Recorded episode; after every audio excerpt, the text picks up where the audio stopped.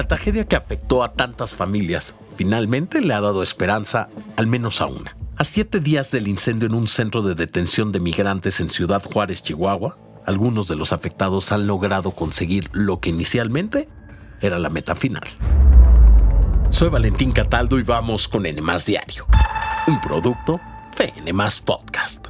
No olviden suscribirse, activar la campanita de notificaciones y entrar a nmas.com para más contenido.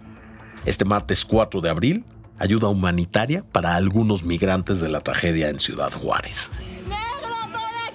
La historia de esta mujer, de nombre Biangli Infante, quien provenía de Venezuela, se volvió viral en redes sociales y en los medios debido a un video que le fue tomado cuando se encontraba desconsolada fuera de una ambulancia en la que se encontraba su esposo, herido después del incendio de la noche del 27 de marzo en el que murieron 40 personas. Tras pasar unos días hospitalizado, Edward Caraballo, esposo de Biangli, recibió una gran noticia. Finalmente lograría el sueño americano. Llegar a territorio estadounidense de manera legal con una visa. Una visa humanitaria. Eso sí, claramente no sería como él lo visualizaba, pues cruzó a Texas en ambulancia y en estado crítico. Ya Edward está del otro lado. Eh, gracias a Dios lo logramos. Ya lo recibió el lado americano. Ya está próximo a llegar al hospital. Pues nada más falta que yo presentar la cita en CBP y listo. Ya se acabó el tormento. Momentos después, su esposa y sus tres hijos acudieron a las oficinas de aduana y protección fronteriza de Estados Unidos para solicitar visas humanitarias. Las obtuvieron tres horas después gracias a la ayuda de una organización llamada America's Advocacy Center, la cual apoya a migrantes en El Paso, Texas. Al salir ya los esperaba el transporte de un albergue de migrantes para llevarlos a su hogar temporal. Horas más tarde, Biangli visitó a Edward en un hospital de El Paso, Texas. No solo estaban ahí. Duré casi 20 minutos encerrado ahí. A pesar de sus avances, él tendrá que seguir en observación pues sus pulmones están dañados gravemente por el incendio, pero ahora en Estados Unidos.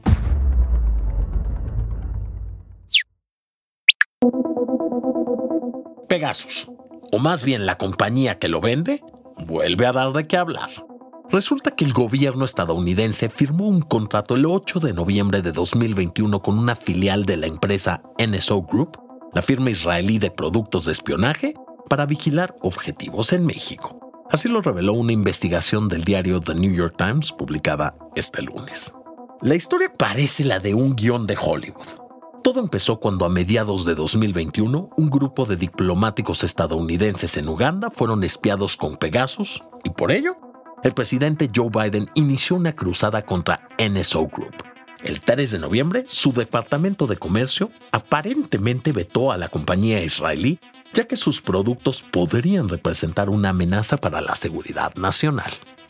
Por eso resulta sumamente extraño que exista un contrato firmado por Estados Unidos cinco días después que autoriza el uso de Landmark, otro de los productos de NSO Group en Estados Unidos y México.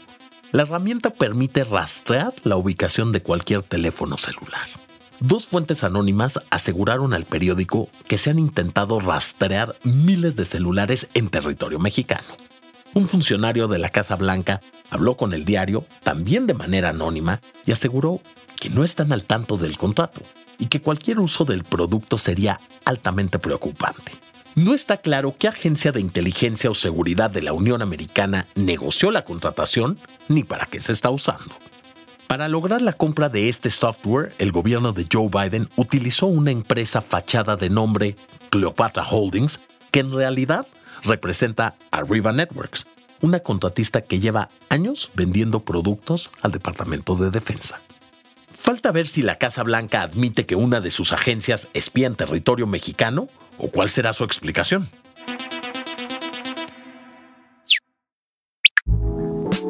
De 53 años de que se realizó la misión Apolo 17, el regreso de la humanidad a la Luna está cerca.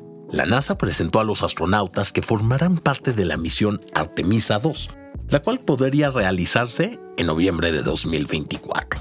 Recordemos que a finales de 2022 despegó Artemisa 1, Solo que esa misión iba tripulada por maniquíes de última generación repletos de sensores que medían radiación, aceleración y vibración. La tripulación en esta ocasión estará integrada por tres estadounidenses y un canadiense. Uno de ellos podría convertirse en el primer hombre negro en viajar a la Luna y otra en la primera mujer en hacerlo. El anuncio lo realizaron las agencias espaciales de Estados Unidos y Canadá en el Centro Espacial Johnson de Houston este lunes. Artemisa 2 se trata de la primera misión tripulada del programa con el que las potencias espaciales quieren llevar humanos a la Luna y a Marte. Y díganme una cosa, si ustedes tuvieran la oportunidad de ir al espacio, ¿lo harían? Contesten nuestra encuesta en la parte de comentarios. Esto fue todo por hoy, espero que tengan un gran martes y no olviden suscribirse, activar la campanita de notificaciones y visitar nuestra página nmas.com.mx. Nos escuchamos en el próximo episodio de N Diario, un producto de N Podcast.